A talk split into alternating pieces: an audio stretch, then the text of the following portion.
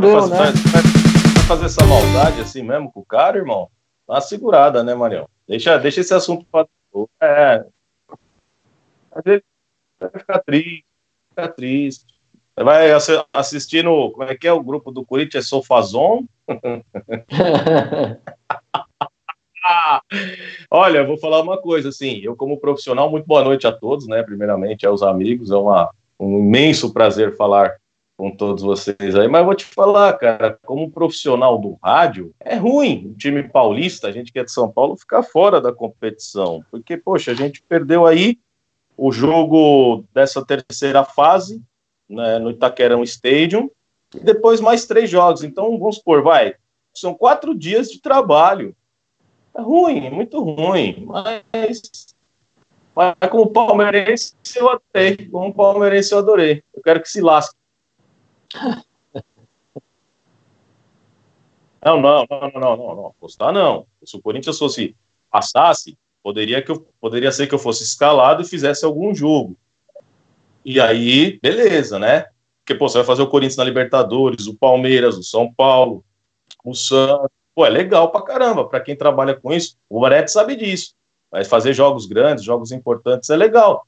Mas, cara, eu jamais postaria no Corinthians é, informação, mas essas coisas acontecem, viu? Tem time aí que, que, que não dá muito certo com o Libertadores, não dá muita sorte, não. Mas, mas o Corinthians amassou, né, cara? Seja sincero, o Corinthians amassou o Guarani.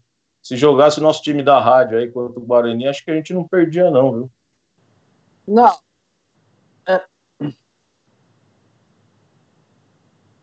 Ah, é claro que ficou bravo porque, né, assim, eu não vou colocar toda a culpa na arbitragem, mas claro que ela tem uma parcela importante do resultado final. É, primeiro jogo lá no Paraguai, o Corinthians tomou um gol muito cedo e depois criou, teve volume de jogo, criou algumas chances e por ineficiência do seu ataque acabou não concretizando. E aí trouxe um resultado adverso para resolver aqui na sua arena e teria que fazer dois gols de diferença. É verdade, conseguiu fazer os dois gols de diferença na pior das situações. É, o Corinthians fez 1 a 0 logo no começo, começo do jogo, é, deu uma empolgação na torcida. A gente dizia no último Derbycast que ia ter todo um clima favorável para que o Corinthians conseguisse essa classificação, e esse clima é, aconteceu de fato. Né? O Corinthians fez 1 a 0 e aí começou a arbitragem querer aparecer demais, na minha visão é, o senhor árbitro finalista de Copa do Mundo, né, apitou a final da última Copa, o senhor Néstor Pitana, o argentino é, preferiu expulsar o Pedrinho num lance que, para mim, é bem discutível. Já vi muito árbitro expulsando e dando cartão amarelo. O Pedrinho já tinha um cartão amarelo. Mas aí eu, eu acho que precisa existir o bom senso.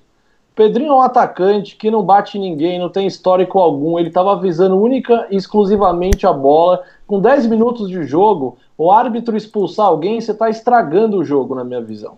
Você está estragando um espetáculo. Então ali ele deixou muito bem claro, não vou dizer que mal intencionado, mas ele também não estava fazendo questão alguma de ajudar a equipe brasileira. E, e não é papel do árbitro ajudar ninguém, diga-se mas que eu acho que ele atrapalhou o espetáculo, expulsando o Pedrinho, ele atrapalhou. E aí o Corinthians fez o segundo gol na pior situação possível, que já era com um jogador a menos. E aquilo inflamou demais a torcida. O Corinthians jogou muito bem o primeiro tempo, porque o time do Guarani realmente é muito fraco. É um time organizado que tem joga com suas linhas próximas, tenta fazer uma marcação é, organizada e dificultar a vida do seu adversário, mas tecnicamente é um time fraco, né? E acabou conseguindo o gol da classificação numa falta que não existiu. Aliás, o Mauro Bocelli sofre uma falta no meio do campo. O árbitro, que já tinha expulsado o Pedrinho, na minha visão, injustamente, não dá a falta para o Corinthians. E aí ele resolve dar uma falta que não existiu do Gil em cima do atacante paraguaio. É uma inversão total. Eu acho que no começo do jogo, com 15 minutos, o Corinthians já tinha três jogadores amarelados e após esse início de jogo, é, muitos jogadores do, do time paraguaio também fizeram faltas duras e não foram advertidos da mesma forma. Então eu não vi eu não vi muito critério, sinceramente. Não, estou dizendo aqui de uma maneira bem, bem fria, assim. Eu não vi critério na, na arbitragem. Eu acho que isso não isenta a responsabilidade do time de não ter conseguido a classificação. Wagner Love teve uma chance no finalzinho do primeiro tempo que ele poderia fechar a conta fazendo 3 a 0 não fez. O time do Corinthians sentiu fisicamente depois do segundo tempo e aí o time paraguaio encontrou aquele gol de falta numa falha do Cássio, é, um goleiro enorme é, que tem crédito e vai ter quantas falhas ele quiser, ele ainda vai ter crédito porque é um dos maiores vencedores da história do clube, um grande ídolo mas aquela bola ele deveria ter, ter agarrado, né? A gente fala aqui que o Cássio é goleiro de jogos grandes, de momentos decisivos. Aliás, no Morumbi nesse sábado ele mostrou ser esse cara, mas na quarta-feira ele falhou, mas a gente não pode colocar a desclassificação do time na conta do Cássio. A desclassificação do time é pela ineficiência de seu ataque no jogo de ida e também pela diversidade de jogar com um a menos durante 80 minutos realmente não é fácil, mas é aquele cenário que a gente já programava aqui, né, Marião? A gente falou no ano passado que essa eliminatória pré-grupos de Libertadores é uma roubada gigantesca, ainda mais para um time que acaba de mudar de comando e tem uma ruptura na sua cultura de jogo. Um time que vai oscilar bastante, os jogadores estão bem mal acostumados àquele outro modelo, modelo mais seguro de jogo, jogava mais por uma bola, priorizando a defesa. O time do Corinthians tenta, ainda só tenta, jogar de um, jogo, de, de um jeito totalmente diferente. E claro que não tem, não tem a constância de desempenho, muito menos de resultado.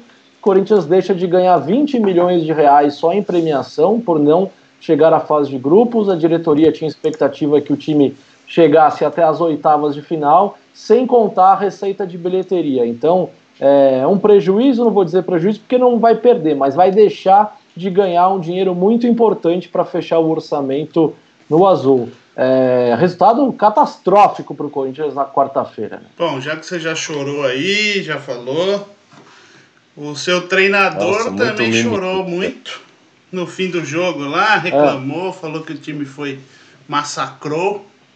Então vamos ver se vamos ver se vai é. dar certo aqui, porque as coisas não estão funcionando muito bem hoje. Vou botar o áudio do Thiago Nunes depois do jogo. Aí você volta Vamos e ouvir. o Zé e você comentam aí. Porque nesse momento, eu, como palmeirense, só tô dando risada. É claro. É, hoje é festa de vocês. Eu tô lascado aqui com vocês dois. Não, não, a gente tá, a gente tá sossegado, cara. Gente... Por enquanto. Beleza, vamos ver se a gente escuta o Thiago Nunes. Vai. Bom, parece ter o pau aqui, o áudio parece que não foi lá, eu vou tentar arrumar e depois a gente fala. Não, mas já deu para já deu para ouvir o que, que o técnico do Corinthians disse, é, é, o que eu acabei de dizer aqui também, eu acho que a arbitragem teve, claro, sua parcela, foi uma arbitragem no mínimo questionável, né? Não vou colocar o inteira, que o cara foi não intencionado, só por conta dele o Corinthians não ganhou. Mas claro, você tem um jogador expulso com 10 minutos de jogo, ainda mais o Pedrinho, que é um cara que pode fazer algo diferente, ter um bom chute de fora da área, um cara que tem o drible, estava motivado para jogar e estava jogando bem até, até ter sido expulso. Claro que isso interfere demais no resultado é, mas é aquilo, né? É um jogo de caráter super decisivo, com 30 dias de pré-temporada, um time totalmente diferente, com uma outra ideia. É muito difícil. A gente sabia que esse era um cenário possível e o Corinthians acabou se dando na pior e está fora da Libertadores. É. Bom, vamos lá, rapidinho, né? Não vou, não vou me estender muito, não. É, isso daí é tudo culpa da diretoria, na minha opinião. É, porque na hora que o Thiago Nunes foi contratado ano passado, ele já deveria assumir o time, tá? Primeiro para ele conhecer todo mundo, saber quem queria ficar, saber com quem que ele poderia contar. Teve algumas dispensas aí no elenco do Corinthians que não caiu bem é, para a imprensa, no caso, né? A imprensa é muito corintiana, e para a torcida também. E foi a dispensa do Ralf, a dispensa do Jadson, enfim que eram considerados jogadores até num certo nível importante, tá? Acho que, na minha opinião, poderiam ser até jogadores para compor o elenco. É, muitos Sim. jogadores é, ali do. É, a representatividade, vai. Eu não tô falando para fazer contrato com os caras por dó, por gratidão. Mas de repente você chega do Jadson, deixa o cara é, é, sendo um reserva aí do Luan, até do próprio Pedrinho agora que saiu. Você tem um Ralph que você pode jogar ele de zagueiro, como pode jogar ele de terceiro zagueiro, como pode jogar ele de volante numa bola aérea. É um cara muito útil ainda para futebol. Aí eu já achei que o Corinthians começou a errar na não integração do Thiago Nunes. Aí você vê o Coelho falando: não, não vou falar nada para ele, tipo, ele que se vira, não vou dar nenhum toque, é treinador novo. Então só aí você já vê que o ambiente não estava legal. Então, se o Thiago Nunes entrasse no Campeonato Brasileiro, ele teria o Campeonato Brasileiro inteirinho para montar o seu time e uma maneira de jogar começaria uma pré-temporada já conhecendo os caras e com o molde feito, iria para a Florida Cup, de repente, com uma filosofia diferente já de jogar, de atuar, não precisaria estar tá implementando na Florida Cup, nessa porcaria dessa competição aí, que não vale absolutamente nada, só para atrapalhar os clubes. Então, acho que foi um pouco culpa da diretoria do Thiago Nunes. É óbvio que se o Corinthians tivesse vencido e passado, a gente não estaria falando isso, né? Mas é muito fácil falar depois que o jogo acaba. Outra coisa, o senhor Pedrinho foi muito pressionado pela imprensa e foi muito questionado ao Thiago Nunes colocá-lo de titular ou não, falando que ele era o salvador da pátria, que é o melhor jogador do Corinthians, que foi vendido, que estava sendo pretendido pelo Benfica, 20 milhões, e como super. Ih, travou. Ih, Zé caiu. Voltou. Voltei. A gente acha que porque quando o jogador vale muito, a gente acha que ele é o melhor, enfim, é, a gente acaba colocando dinheiro na frente. Então o Pedrinho já entrou pressionado pela própria imprensa. Eu acho que ele estava um pouco pilhado no jogo, sabe? Querendo mostrar serviço, porque ele veio uma classificação na, no Sub-23, na seleção pré-olímpica. Eu achei ele um pouco afobado, sim. Achei ele querendo mostrar serviço. Acho, ele é um bom jogador. Para mim, ele é um bom jogador, tem que ser lapidado. É, com relação à arbitragem, aos cartões, eu acho que os cartões foram dados corretamente. É, já vi muito, muito jogador sendo expulso dessa forma. É, só que ele é um árbitro experiente. Então, é, eu acho que ele não teve o critério, um critério de jogo. Né? É, eu acho que a cotovelada do Cantilho no rapaz lá foi para cartão amarelo. Só que eu acho que ele poderia, de repente, é, manter o jogo na conversa, porque ele é um árbitro experiente. Então ele podia falar: oh, meu, pega leve, não vamos. De novo. Não, mas vai. É, eu, vou, é, eu vou expulsar, é um jogo de decisão, eu não quero estragar a partida, dar uma segurada. É, ele mesmo, como um árbitro experiente, ele com certeza conseguiria segurar o jogo na base da conversa. Aí ele começou é o que eu sair... acho. É, é o que eu, eu acho. acho. que é o que, fa... é o que faltou só. Uhum. Mas, pô. Não, e, e, você vê o Thiago Nunes querendo elogiar. Não, não. O Thiago Nunes querendo elogiar a arbitragem brasileira, que tá uma porcaria. A arbitragem brasileira é uma porcaria. A gente já sabe que a arbitragem sul-americana tem uma predisposição contra time brasileiro, tá? Isso é fato. Não é contra o Corinthians, contra o Palmeiras, é contra o time brasileiro. O time brasileiro sofre na mão e o time equatoriano, boliviano, peruano, principalmente argentino, aí vocês viram o paraguaio. Então, a arbitragem sul-americana, né, ela já tem uma predisposição para o time brasileiro. Agora sim, o Pedrinho, ele foi infeliz em duas jogadas. Isso acontece. Né? Ele deu um ele deu uma, ele, ele deu uma, uma bicicleta e na moral, o cara colocou a cara na porra da bola. Não foi ele que chutou a cara do cara. Vocês podem ver. Ele estava é todo inteiro na bola. Eu não estou puxando o saco do Corinthians. Eu quero que o Corinthians se dane, já para deixar Mas bem claro. Lance pra mim, o Corinthians cartão em qualquer lance. Qualquer um. Tudo bem. Ia ser cartão, ia ser cartão. Mas porque o cara pô, colocou a porcaria da cabeça na bola. E como esse árbitro já estava dando cartão para todo mundo, ele falou: Putz, eu vou ter que mostrar cartão, porque se eu dei cartão pro fulano ali, pro ciclano ali, eu não vou dar cartão pro esse cara. E o Pedrinho, na primeira falta, na moral, ele escorregou, velho. Ah, mas é, sem querer também é falta. Eu sei, mas ele escorregou e com a perna, a perna erguida foi e acertou o cara. Né? Então, eu acho que se ali ele troca uma ideia com o cara, um minuto e meio de jogo, ele troca uma ideia com o cara, ele troca uma ideia com o cara do Paraguai e segura o jogo na palavra. Lógico que o Pedrinho ter sido expulso é, prejudicou o Corinthians e prejudicou muito. Agora, falando do Cássio, é uma bola defensável para um goleiro do, do, nível do Cássio. É, é. Acho que o Cássio ali foi tentar adivinhar que o cara ia bater no chão, porque estava muito de perto. A falta realmente do Gil não existiu, porque a gente viu pela televisão, mas quem quem estava vendo na hora na televisão falou: puta merda, o Gil fez cagada, olha a falta que o Gil fez. Porque não dá para ver, nem pela televisão no primeiro lance dá para você ver. A gente tem que ver três ou quatro vezes para ver que ele não encostou no cara.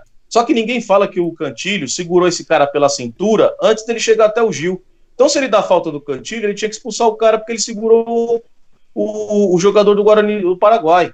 Ele teria que ter sido expulso, porque ele já tinha cartão amarelo. Então, o árbitro fez muita lambança. Ele fez lambança atrás de lambança. Então, por isso que eu acho que não foi uma, uma fé. Eu acho que foi ali ruindade. Ele não estava numa noite boa, ele que não é o dele, né? Inclusive, ele foi muito mal na final da Copa do Mundo.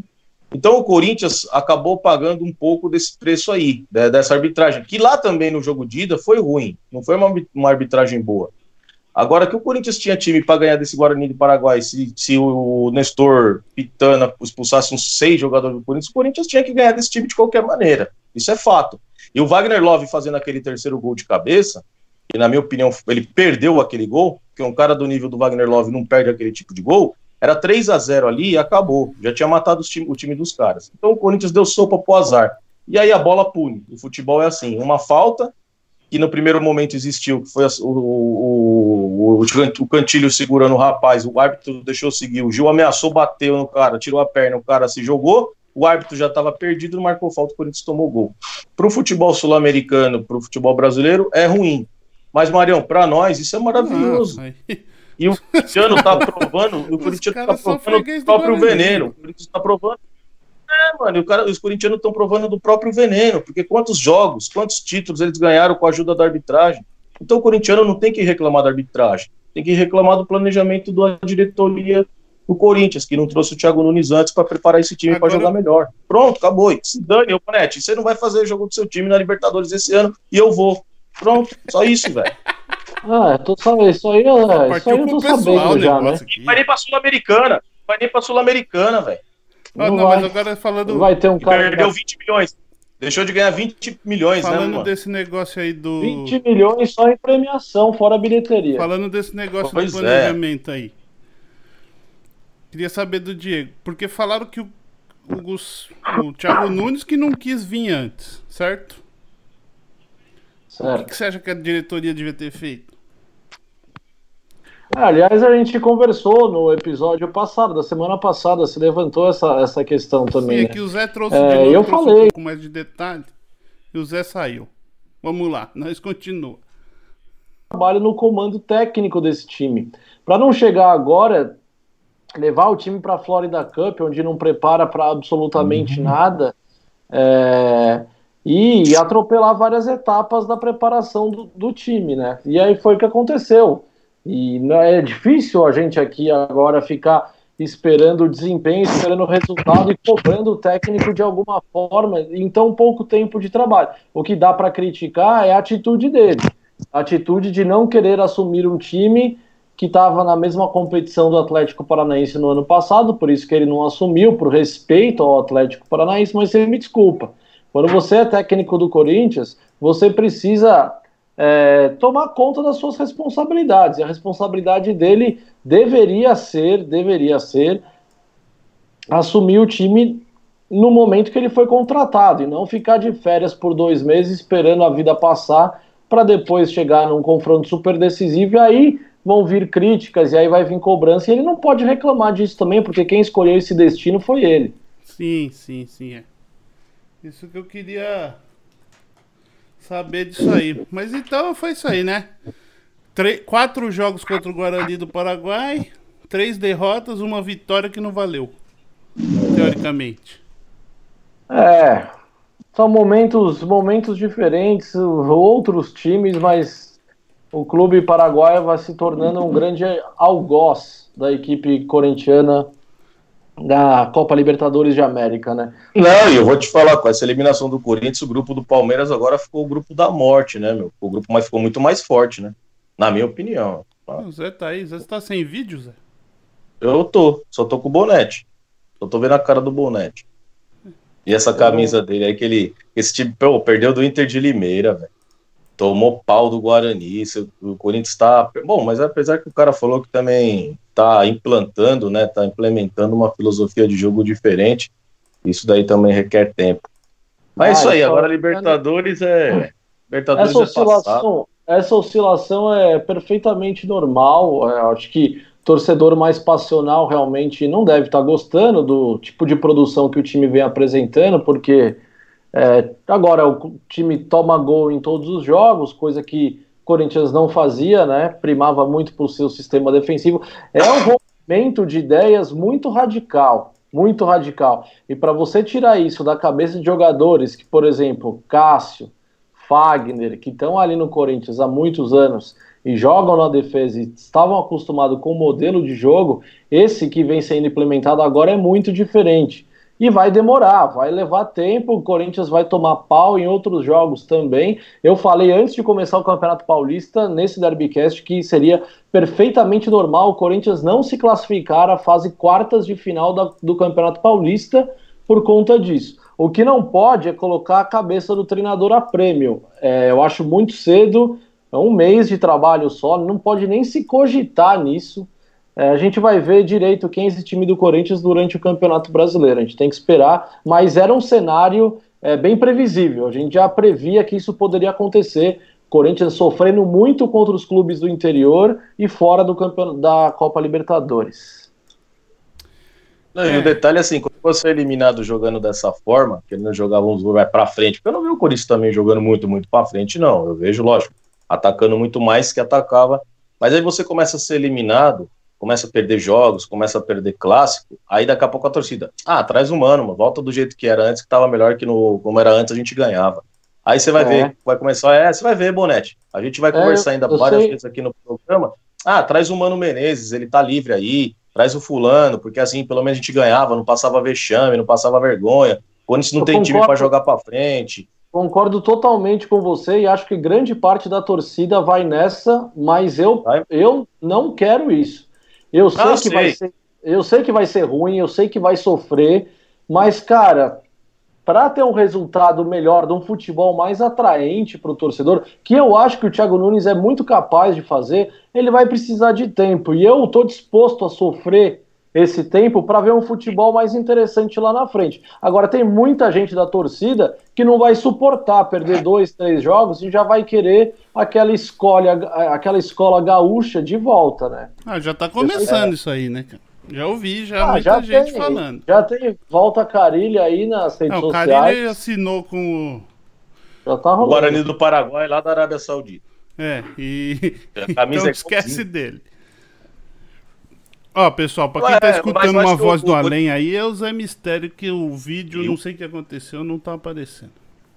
É, o... A questão é a seguinte, que o, o Santos, acho que nem chamou o São Paulo. Aí o São Paulo colocou lá cinco caras no ataque, três laterais para marcar, enfim, começou a fazer tanta salada mista. O time acabou sendo eliminado de algumas competições, mas chegou na vice-liderança do Campeonato Brasileiro. Ele não quis continuar. Vai ser diferente do Corinthians se ele fizer isso com o Thiago Nunes der esse tempo para o Thiago Nunes de um ano, de repente o Thiago Nunes consegue uma, um, uma vai, uma, um terceiro lugar, um segundo lugar. Eu acho que o Flamengo está muito acima de todos, tá? Então, para mim, o Flamengo está numa prateleira muito acima. Então, vamos supor que ele consiga ficar em terceiro, segundo, vai. Ele, fatalmente, vai continuar. A não ser que também venha uma Arábia, uma Indonésia, alguém aí com 65 caminhões de dinheiro para levá-lo. Mas ele não é um cara que vai chegar no Corinthians e falar: ah, tô saindo fora, eu quero sair fora. É um cara de 39 anos, vai fazer 40 anos. Então, acho que o Corinthians devia é, ter a convicção daquilo que quer o clube, né? E falar, ó, Thiago, você vai ficar o ano inteiro. Se você cair, nós vamos ficar com você. Se você for campeão, nós vamos ficar com você. O elenco é esse. O Corinthians já está emprestando o Gustavo, né? Gustavo parece que vai para o Internacional. É, tem mais outros Amém. três. É, vai ter acho que mais uns dois ou três jogadores que vão embora do time, porque ele quer 27 jogadores de linha e quatro goleiros. Então ele vai enxugar mais esse elenco. E é o Andrés, eu acho que banca esse tipo de situação, como ele bancou o Tite. Agora é eu não vejo ele um mau treinador, eu não vejo ele. Eu vejo às vezes até um padrão ali, que o Corinthians tem até um padrãozinho, mas é aquele negócio. Às vezes os caras estão muito adaptados a um estilo de jogo, e, você, é. e automaticamente você faz 2 a 0 você mesmo recua, às vezes você mesmo fala, puta, só vou sair na boa, não vou me arriscar porque eu posso perder uma bola lá e meu time pode tomar um contra-ataque, a culpa vai ser minha, enfim. É, então isso vai muito de, de, sentimento, muito de psicológico. Não vai nem. Eu acho que o Corinthians, meu, tinha tudo para passar. Eu ainda falei com o mano lá da, da, da Energia 97. A gente tava conversando pelo WhatsApp. Eu falei, mano, na moral, eu acho que seu time vai tocar uns 5 a 0 nesse, nesse Guarani do Paraguai, né? Aí ele falou, ô Zé, Deus te ouça, tal, não sei o quê, mas é um. Esses times aí é um karma na vida do, de time brasileiro. tal, a gente trocou uma ideia. Então, assim, eu, eu como palmeirense, é, lógico, comemorei muito aquele gol do Fernando Fernandes, né? É, uma, aquilo foi uma coisa maravilhosa. Mas. o cara nunca o tinha feito tinha gol, velho. Não, é outra coisa, é, parece sintomático, né? Parece que quando vem, parece um karma, né, na vida do, do Corinthians, porque, meu, caiu o Guarani do Paraguai, podia ter caído lá o San José, mas foi cair justo o Guarani, decisão Itaquera, então parece que alguma coisa ia acontecer para o Corinthians não passar, parece algo sintomático, uma coisa que você fala, meu, o Corinthians vai jogar a vida nesse jogo, vai acontecer de tudo para o Corinthians perder, mas o Corinthians não, sabe, é, parece que é um karma, velho, eu não sei. Ah, isso aí foi por culpa daquele diretor lá que aquela vez quis fazer graça. Véio. Ah, mas isso faz parte do futebol. É, tem muita gente que quer escolher time pequeno, já tem time que não quer se classificar então, em certa posição para cair num grupo mais fácil, mas não tem coragem de falar. Ele teve coragem de falar, ele foi infeliz porque o time dele perdeu, mas ele foi corajoso porque ele teve ele teve ele teve o microfone ali na frente dele e ele falou que um monte de gente queria falar, oh, graças a Deus que a gente não pegou fulano de tal, pegamos o Guarani do Paraguai. Eu teria falado a mesma coisa. Você acha é. que eu prefiro pegar um Atlético Paranaense, um Inter, um Grêmio ou quero pegar o Guarani do Paraguai? Você acha que eu quero pegar o Boca? Mas aí você perde a sua é. dupla, velho. Se fosse jogador, jogador tá em campo pra segurar a bronca. Agora, diretor. É, mas, mas joga... na hora que o Corinthians caiu na final com o Del Valle, cara já, meu, os caras falaram, puta, mano, Del Valle, nós vamos tocar um monte nesses caras. Quem que é esses caras? Aí você viu o que aconteceu. Mas isso é fato, isso o jogador pensa. É, só não fala. Mas você acha que oh, aquele papinho, né, Bonete? Bonete é repórter. O Bonete tá toda hora lá. O cara fala, não, o time é um bem qualificado. Não. Tem o cara lá, o São Paulo, não, o CSA é um time bem qualificado. Qualificado é meu ovo. É um time ruim. Tinha que falar assim, nós matamos com time com todo respeito na zona. Isso o São Paulo não. Porque nem eu fui fazer um jogo do CSA em São Paulo. Ô, oh, o, o, o, CSA é qualificado. Os caras estão na zona do rebaixamento. Era o penúltimo do, do, campeonato, é um time qualificado. Ah, vai pro inferno. qualificado, não, isso sim, isso eu entendo. Mas, meu. Ninguém mandou. Falou, jogou quatro jogos, ganharam um só. E nem valeu é, é a vitória seguinte, porque foram eliminados. É o seguinte, você não pode ser muito honesto, não, velho. Se você for muito honesto, isso aí joga contra você em algum momento. E foi o que aconteceu, mas é isso. Você acha que o cara quer pegar o Boca Juniors, quer pegar o River Plate? É, não, é, é. vou dar graças a Deus que vou pegar o Guarani. Agora, a bucha. Aí seguram o que eu falei. E aí não seguraram. Exatamente. Guarani é aí. aí o assunto, rapidinho, só para fechar esse assunto, Sim. o Guarani vai tomar um pau desse palestino. E aí, Bonete, você vai ficar mais puto. Você fala, vai ficar mais feio ainda. Não, vai, vai esse é o palestino vai passar, mano. Esse é o pior, é a história de que que nem quando o Palmeiras jogou com um time lá, não lembro quem foi. Aí na sequência o Corinthians e o Palmeiras acho que foi eliminado ou perdeu para aquele time. Na sequência o Corinthians jogou com o mesmo time e o. E o Corinthians foi lá e ganhou, tipo, de 4 a 0 Mano. Não, foi, foi, foi essa situação acho que aconteceu também, que nem. O é, clima Colo -Colo... ficou dentro do Palmeiras, o povo, os caras ficaram loucos, velho. O Colo-Colo foi lá e eliminou o Corinthians. Aí o Colo-Colo foi jogar com o Palmeiras, o Palmeiras tirou o Colo-Colo, que era para ser Palmeiras e Corinthians na Libertadores. É. É. Lembra? O Corinthians foi eliminado pelo Colo-Colo? Foi a última Libertadores que o Corinthians chegou. É, então, aí, aí você vê, o time passa, mas aí vai lá e tropeça num próximo. Lógico, perdeu pro Palmeiras. Mas eu tô falando, o Guarani vai tomar um cacete do Palestino e o Corinthians não falar, caramba, velho. É a segunda ter derrota. Aí a derrota a segunda é. vez que dói. Quando seu time Bom, perde, mas vamos falar de. Ô, Maria, vamos falar de coisa boa, né, mano? Eu só tô falando de desgraça, velho. Eu não. sei que desgraça a audiência, mas vamos falar de coisa boa, gramado novo. Então, então, isso quer falar. Ontem, ontem, né? Foi ontem. Palmeiras e Mirassol estrearam lá o tapetinho. O Zé trabalhou no jogo, né? Trabalhei. Pela 97.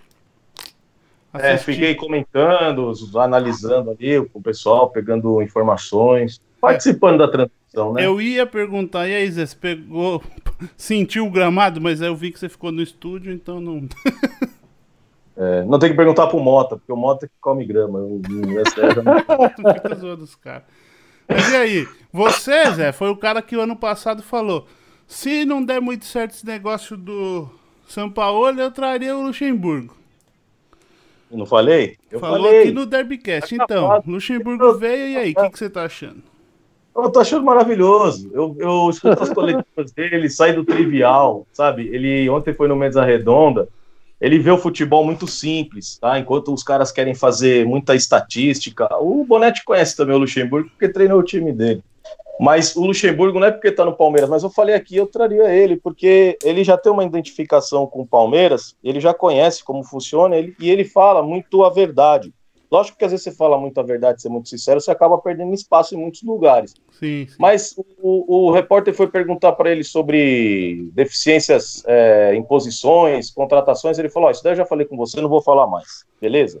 Vamos para é, a outra pergunta sua qual que é? Não, é sobre o gramado, não sei o que, não. O gramado é assim, a tecnologia é boa, o futebol tem que evoluir, nós, somos, nós temos que evoluir e tal. Então ele é um cara, sai do trivial. Não é aquele não é o Fernando Diniz, mano, eu não gosto das coletivas do Fernando Diniz. Não, eu não gostava cara... das coletivas do Rogério Ceni, sabe? Nossa, nós ficamos com 82% esses de cara novo do, do, é chato, velho, é chato. É, é chato. chato. Eu gosto dos velhos falando. Tipo, os velhos. começa. Não, porque eu, tivemos mais posse de bola, mais chutes a gol. Mas perdeu o jogo. Ah, mas aí você tem que entender que nosso time não vai sempre acertar o gol e coisas assim. Tipo, que nem na, na entrevista coletiva perguntaram pro Luxemburgo do que hum. agora o Luxemburgo, nos treinos tá tendo treino de falta.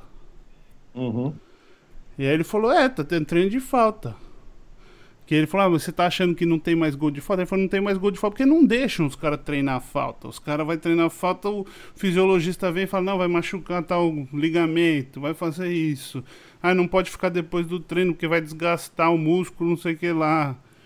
Então a gente tá treinando falta durante o treino. Tipo, Simples. Se for um outro cara, começa com uma puta explanação, porque o HCS disso, o YJ daquilo, a finura do sangue, o pelo encrava. Aí enche o é, saco, é, né, velho? E, e, o Melo, o Melo e, foi cutucado porque ele dá o treino caixa de areia, né? Que é um, ah, é um treinamento que, inclusive, o Messi faz ele é, individual. Sim. E aí foram criticar, foram criticar a comissão técnica por fazer. Aí o Melo falou assim: bom, faz, 30, faz 43 anos que eu treino assim e ganhei 39 títulos. Aí é, tem um vídeo do Messi circulando fazendo caixa de areia. Ele tem um mini society de areia, uma, aquela areia da, da praia bem fofa, fazendo passe, tocando, é, driblando cone na areia e batendo pro gol. Então, quer dizer, na moral, se o Messi faz, por que, que o Bruno Henrique, o Dudu, o Patrick de Paula, o Bozelli, o Alexandre Pato não pode fazer. Então, é às vezes a imprensa, às vezes a imprensa quer diminuir muito o trabalho de certas pessoas. Elas, elas têm má vontade com certos tipos de profissionais. E foram fazer isso, levantaram a puta bola do, do Sampaoli e tá desempregado. Não, tá esperando o Jorge Jesus. Aí... Esse cara aí, pra mim, na moral, ele é mau caráter. É, não, pra mim ele é um mau caráter. O Santos tirou ele da merda porque ele foi, uma, foi um fracasso com a seleção argentina. Aí o Santos tirou ele da, da, da, da lama. Aí ele fez o que fez com o Santos, quis ir embora, foi lá leiloar com o Palmeiras, achando que o Jorge Jesus ia sair fora para pegar o filezinho mion, que é o Flamengo. Então, ele, para mim, esse cara perdeu a graça. E eu falei, cara, eu, eu era um dos caras que não queria até o São Paulo, eu preferia até o Luxemburgo pela identidade, pelo valor é, financeiro que o Palmeiras é, não tá. O Palmeiras não tá podendo rasgar dinheiro. Todo mundo acha que o Palmeiras está milionário, mas não tá, não. É, só que o Palmeiras paga o salário em dia, não, não tem essa, toda essa dívida que muitos clubes têm. Então, o Palmeiras, o Palmeiras tem dinheiro para rodar o caixa dele ali. Isso, ele tem, cara. 40 contratar um cara, ou outro, mas não é, não é, tá queria... nadando, não. não. Não, inclusive o Palmeiras acho que começou a fazer o certo, começou a fazer contratações pontuais, é, não renovou com quem não tinha que renovar, não precisou ficar gastando milhões em zagueiro, colocou o Felipe Melo como zagueiro, inclusive o Luxemburgo falou que ele pode ser volante em certos tipos de jogos. Palmeiras, o terceiro goleiro do Palmeiras era da base, que é o Vinícius Silvestre, então tá certo. Acho que o Palmeiras não tem que ter três goleiros do nível do Fernando Praz, do Jailson do Everton, porque os salários são muito, muito altos. Então, assim, o Luxemburgo se enquadrou na filosofia do Palmeiras. Então ele voltou mais humilde. O Carilli voltou achando que era a última bolacha do pacote. É. E o Luxemburgo já voltou mais humilde. Então, o que eu falo, essa geração nova de treinadores precisa ainda aprender. Meio que tem uma rincha de técnico novo contra técnico velho. E se você for ver bem, é, eu, eu ainda aposto mais nos treinadores antigos. Então, eu estou gostando do Luxemburgo. É, o Campeonato Paulista também não é parâmetro para nada, sim, sim. Mas, mas serve para derrubar treinador. Já são seis rodadas e são quatro técnicos trocados. Então serve muito para derrubar treinador, que não vai ser o caso do Thiago Nunes, nem acho que do Fernando Diniz e nem do, e nem do Luxemburgo. E, e, eu acho que a aposta foi válida. Eu acho que ele se enquadrou, tá colocando o menino da base, onde sacou o Lucas Lima, que não jogou absolutamente nada, não tem medo. Ele não é treinador bunda mole, tá? Que, que jogador vai lá e demite. Ontem ele falou um negócio interessante no Mesa Redonda. Que antigamente ele chegava no vestiário, ele comia o rabo dos caras, os caras falavam um pro outro assim: Ô, oh, mano, vamos correr, senão nós estamos ferrados, o chefe tá nervoso. Era tipo bom, bronca de pai e no filho. Hoje, ele dá uma bronca no vestiário, vai no Dudu, Aí o Dudu não, não olha na cara dele, o Dudu pega o telefone, liga, liga para o assessor, o empresário conta para a gente da imprensa e a gente da imprensa vai lá e divulga o vestiário. Então essas, essas coisas que vazam em vestiário são jogadores insatisfeitos que falam para os seus assessores espalhar na imprensa. Isso o Luxemburgo falou no Mesa Redonda, tá? Não sou eu que estou falando. Vocês podem pegar o, o, o, programa Mesa Redonda de ontem, que está aí no YouTube, e podem assistir. Ele falou: não posso mais dar esporro em jogador, senão ele liga para o assessor dele e me entrega. Então eu tenho que ir na manhã. É? É, mas ele falou, ele falou isso, na... né? Que tem tantos funcionários, tanta gente que o, o treinador acabou perdendo um pouco a sua importância. É, ele falou: o cara tem assessor, tem o fisiologista, tem o nutricionista, e ele que era tipo o paizão, que o jogador. É, a mulher traiu o cara, o jogador chegava, ô, ô professor, minha mulher me traiu tal. O cara falava, pô, chega aí, vamos trocar ideia, vamos sair pra comer. Tio, Zé morreu. Morreu não, tô, é, é que vai e volta. Vai é, tá, tá onde, velho? Eu tô em casa, mano. Tô em casa, no quarto andar, o sinal aqui é maravilhoso. Tô vendo. Sempre funcionou, mano. Tá certo. Continue, continue sua explanação. eu, tô, eu, tô, gostando. Acho que, e, e, falando um pouco do jogo já, eu acho que quem ganhou ontem pro Palmeiras, acho não, tenho certeza, isso eu falei lá na, na rádio, foi o Luxemburgo. As modificações que ele fez foram pontuais e essenciais. O que esse cara tem leitura de jogo, eu falo assim, o, tem treinador que é, o Bonetti sabe, tem treinador, e você sabe também, Marião, porque você acompanha futebol, tem treinador que é bom gestor, ele consegue gerir pessoas. Sim. Então ele conquista muita coisa, que é o caso do Tite, porque ele é aquele cara bacana, olho no olho, não fala, enfim, beleza, os jogadores que falam isso. Tem treinador que tem a leitura do jogo, ele consegue mudar é, o jogo em 45 minutos, em 15, 20 minutos, ele muda a leitura do jogo. Então o Palmeiras ontem ele mudou totalmente o jeito do Palmeiras de jogar. No final da partida ele colocou o Patrick de Paula de centroavante, o Luiz Adriano de terceiro homem de meio de campo, porque o Patrick de Paula estava sentindo uma contusão e ele falou para o menino virar centroavante para segurar a bola lá na frente. Então, sabe, ele, ele é tipo desse cara. Ele trocou uma ideia com o Felipe Melo, né? O, Felipe Melo não entrar na pilha dos caras pro Felipe Melo, tomou oito faltas. Sim. E eu, ele, ele falou pro Felipe Melo, vocês ouviram, né? Ah, o Felipe Melo, oh, os caras estão te batendo pra você poder você ficar nervoso. É, e revidar. Então você é meu capitão, você é o cara e você vai dar exemplo dentro de campo. Você não vai revidar nada. E, e, o Luxemburgo tá conseguindo fazer essas coisas que, na minha opinião, são coisas simples. Só que ninguém tem coragem de fazer. Ninguém tem a bagagem, ninguém tem culhão de fazer. O Rogério Ceni foi fazendo Cruzeiro, vocês viram o que aconteceu. milho. E se a diretoria tivesse dado o respaldo para o Rogério Ceni, o Cruzeiro acho que não cairia. Eu, Eu acho. acho. não também. Acho. Pelo jeito do Rogério Ceni ser, de tratar o jogador, de fazer a leitura do vestiário. O Rogério Ceni pode ser o que for, mas ele tem um vestiário muito bom. Mas o São é Paulo é ganhou nas entrevistas, hein, meu? Pelo amor é, então, mas ele é chato, mas o São Paulo ganhou o que ganhou por causa dele. Pré-eleição, o Murici saía fora, quem fazia era o Rogério Ceni. Porque o Murici não é, o Urubuci era cara de treino. Era cara de cobrança. O Rogério Senna era o cara de motivação. E o Murici não tinha paciência com o jogador. O Murici não era amigo de jogador. Ele nunca foi na casa de um jogador comer uma pizza. Ele mesmo fala. Então o Luxemburgo tem isso. Então eu tô gostando por causa disso também. Ele voltou humilde, pé no chão.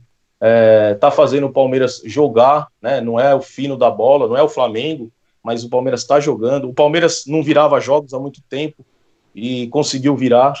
Isso é uma coisa legal. O Mirassol é um time é, teoricamente fraco? É, mas se você for pegar Tigres, Bolívar ou Palestino ou Guarani do Paraguai, é o mesmo nível.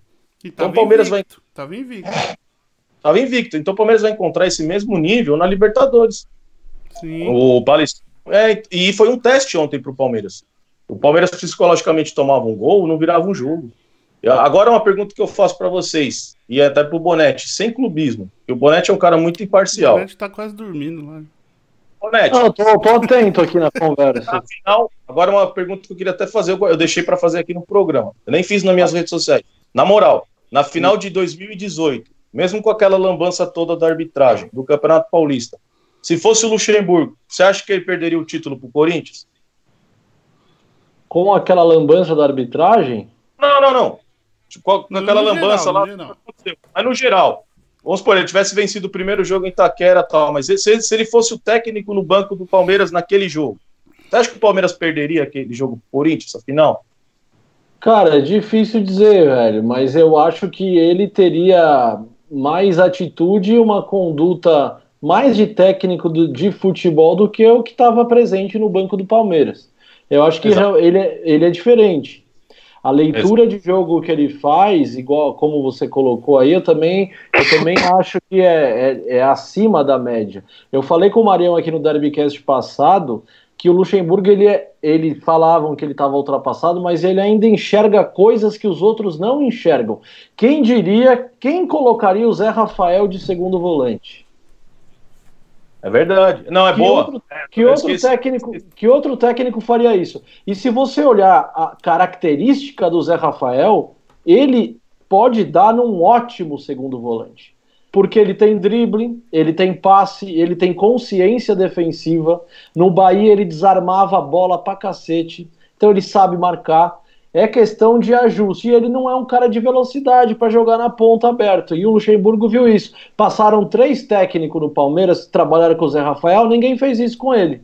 É, é verdade que ele, ele, sacou o Zé Rafael no jogo de ontem, e aí o time também melhorou, mas acho que o Zé Rafael não vinha mal no jogo, eu acho. No primeiro tempo ele jogou relativamente bem, ele está se ajustando à função, mas eu acho que é muito mérito do Luxemburgo, porque ele ainda enxerga coisas que os outros não enxergam. Sim, ele botou o menino lá, o Gabriel Menino na lateral, o menino entrou bem, jogou bem. O... E outras coisas também, cara. Tipo, o próprio. Ah, ele pôs o Patrick de Paula. Patrick ele pôs de o Patrick Paula. de Paula de primeiro e jogou o Bruno Henrique de segundo no lugar do Zé, que na minha opinião estava cansado, porque, como ele mesmo disse, Marião, quando o cara joga de volante, que no caso do Felipe Melo, ele corre mais, ele corre 60% do jogo. Então, o, o Rafael, o, o, a, o principal característica dele não é velocidade, aí eu concordo com o Bonetti. E outra coisa, o Lucas Lima jogou todos os jogos de titular, mas você vê que não tem essa proteção. Ele sacou o cara e pôs o Veiga, e já trocou uma ideia com o Veiga, falando, velho, você não vai mais jogar na, do lado do campo. E o Veiga falou para ele que não se sentia confortável jogando na beirada, se ele pudesse tentar ajudar em outra função, ele ajudaria. Ele falou assim, então você vai ser o meu 10 e você vai disputar a vaga com o Lima, beleza? O Veiga falou, beleza. O que, que o Veiga fez? Entrou, deu dinâmica, jogou bem. Que o cara, eu, eu sempre falo assim, velho. O cara fez o gol. O cara, quando sai do banco, o Bonetti sempre, eu sempre falo isso, Bonetti. O cara tem que mudar o jogo. Ele tem que entrar para mudar alguma coisa. Porque ele tá saindo é. de um é. lugar ali, Sim. ele falou, meu, você tem que entrar lá e incendiar o jogo para mim.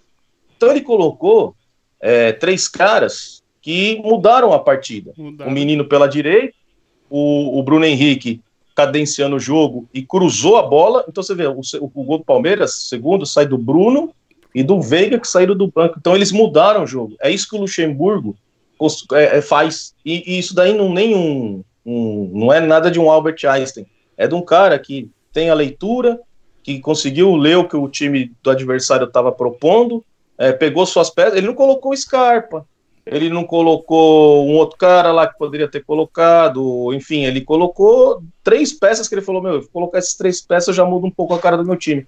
Isso daí é o quê? É conhecer os jogadores, é ter treinado, é ter o bate-papo, é ter o dia a dia, é esse negócio de treinar falta. Você vê, o Zé Rafael bateu escanteio. Sabe quem bateu o escanteio que o Gustavo, o Gustavo Gomes fez o gol? O Gabriel Menino. Menino. Onde o Gabriel Menino não foi? Ele bateu escanteio. Onde que.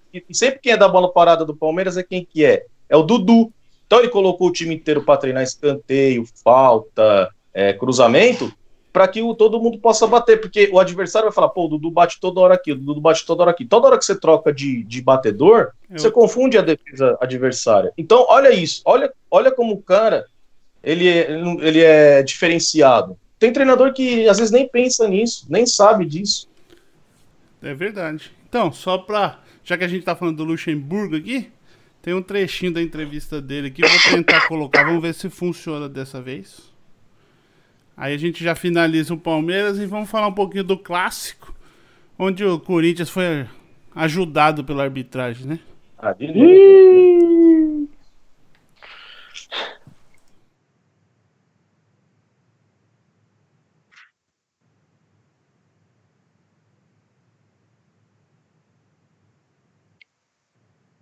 Eles já estão no elenco profissional. Já levei eles para é, é, Florida Cup.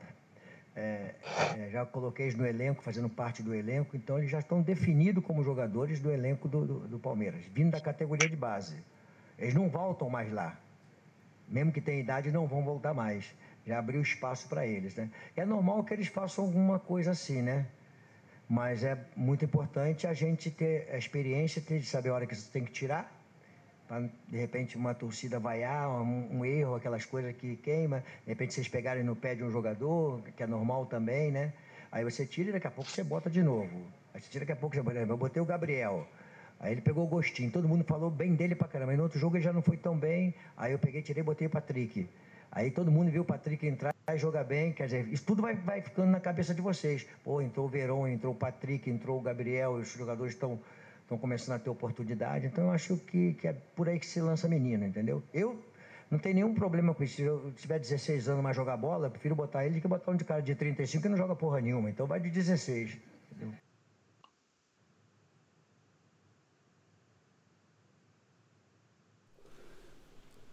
E aí? Prefiro o cara de 16 que joga bola ou de 30 que joga porra nenhuma?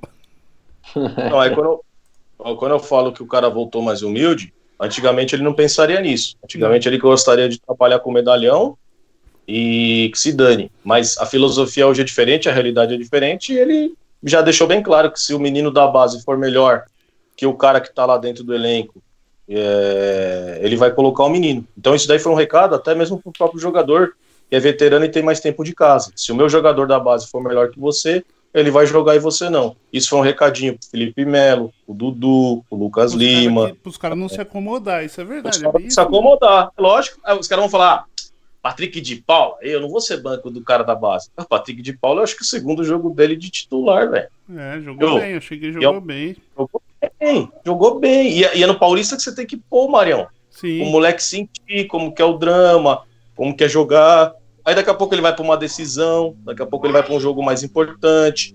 Então o Luxemburgo, você vê como que é a, a cabeça dele. É, e você vê como ele responde para a imprensa? Pô, eu prefiro um cara de 16, 17 do que de ter 5, porra. Ah, hoje, hoje a gente sente falta disso. É Bonete é repórter, Bonete é repórter, ele sabe disso, né? O Bonete não pode chegar lá e fazer uma pergunta pro Thiago Nunes assim, Thiago, é, essa vergonha aí, é, para você o Fechame é, perder pro Guarani do Paraguai, e faz tantos jogos que o Corinthians não vence, por que, que você sabe? Tipo, aquela, o cara fala, não, aquele repórter é torcedor, ele tem um, um derbycast na internet, então ele fez pergunta é. de torcedor. Não, o cara quer aquela pergunta politicamente correta. Então, ô, Thiago, explica pra gente por que, que hoje o Camacho não funcionou de terceiro homem de meio de campo. Ele quer, eles querem responder isso. E o Lucha não. O Lucha gosta de pergunta ferrada, porque ele, ele gosta de, de responder é, desse jeito. Então, mais um ponto positivo para mim é, é, o Luxemburgo é, é por causa disso aí. As respostas dele são sempre são sempre em cima do que o cara pergunta. Ele não fica rodeando não. não. Só finalizando aqui do Palmeiras, falou-se muito que porque o Hulk estava na arquibancada lá e o cara já falou que queria jogar no Palmeiras, que ele é palmeirense, não sei o quê, dele vir jogar no Palmeiras. Gente, a não ser que ele queira jogar de graça ou outro time lá, o chinês, porque agora, por causa do vírus lá, vai ter que cumprir o contrato com ele mesmo, os caras paguem e ele joga em outro time só pra não ficar parado. O que, que você acha? Ganha, o cara e, ganha muito, hein? E falaram que o tal do Rony voltou a, a ser Sei oferecido pau. ao Palmeiras. Finaliza aí, Zé, essas, com essas duas aí pra gente passar pro clássico. Ô Bonete, sabe quanto ganha o Hulk por ano? Vai. 109 milhões. Meu de Deus. 8 milhões e 300 e alguma coisa mil por, por mês. mês. Reais, né? Por mês. É, por de reais. Seria 8 milhões Eu estou convertendo para o real. Então é 8 milhões de reais, mais 8 milhões de alguma coisa, dá 109 lá tal. Sim, por segurança, por, por segurança você bota por, pela flutuação do dólar 10 milhões de, 10 milhões de reais por mês. Isso. Então você põe 120 milhões de reais por mês. Vamos lá. Ele tem contrato até o final do ano, tem que ser cumprido, porque a partir de agora o, a China tem um teto salarial de um milhão. Então ninguém vai mais ganhar, ninguém vai ganhar mais que um milhão lá na China. Isso já foi instituído. Mas, porém, o contrato dele é, é, mais antigo, então eles vão ter que cumprir até o final do ano. Então, para o cara vir para o Palmeiras, ele vai ter que abrir mão de 90% do salário.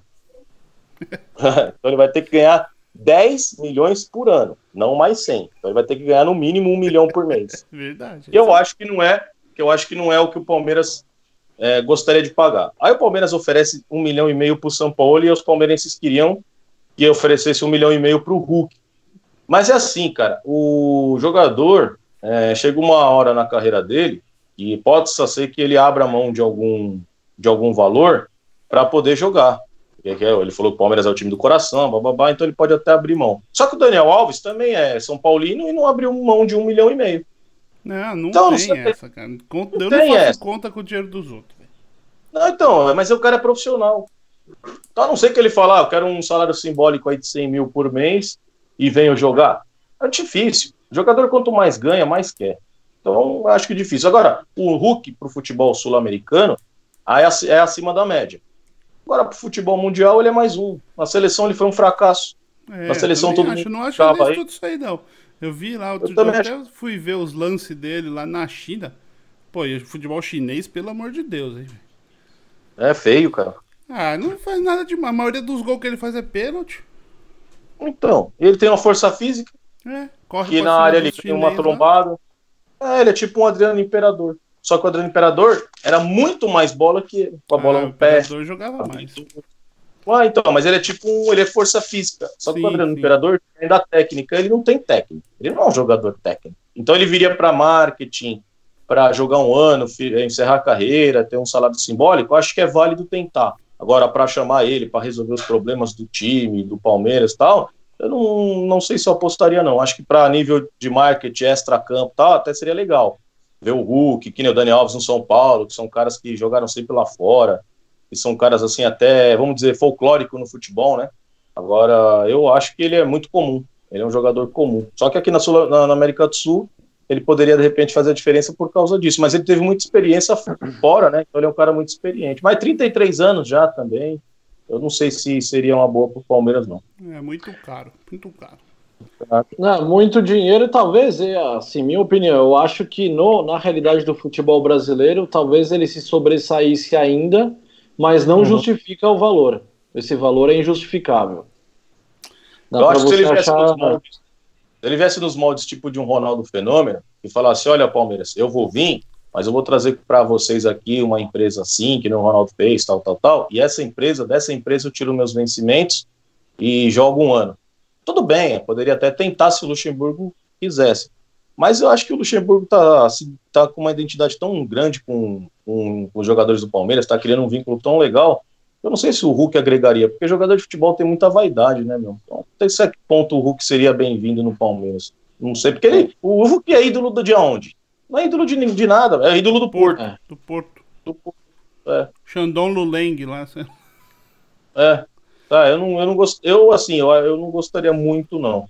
Ah, agora, se o cara viesse para fazer alguma coisa extra-campo, jogar um ano com um saláriozinho simbólico aí, 200 conto por mês, enfim, ah, eu acho que poderia até tentar, mas não como salvador da pátria, mas sim como uma ação camisa, de marca. Né?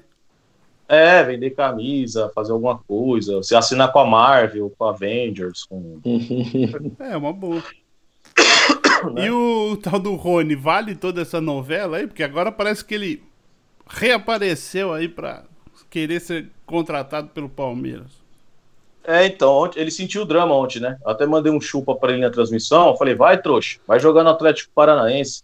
Ficou de, de bumbum doce aí pro Corinthians, depois ficou de bumbum doce pro Palmeiras, achando que ele era o, o Ronaldinho Gaúcho, e aí foi jogar com um monte de, de perna de pau lá do Atlético Paranaense, que é um time horrível, feio, vai, vai se continuar desse jeito, vai lutar para não cair com o Santos.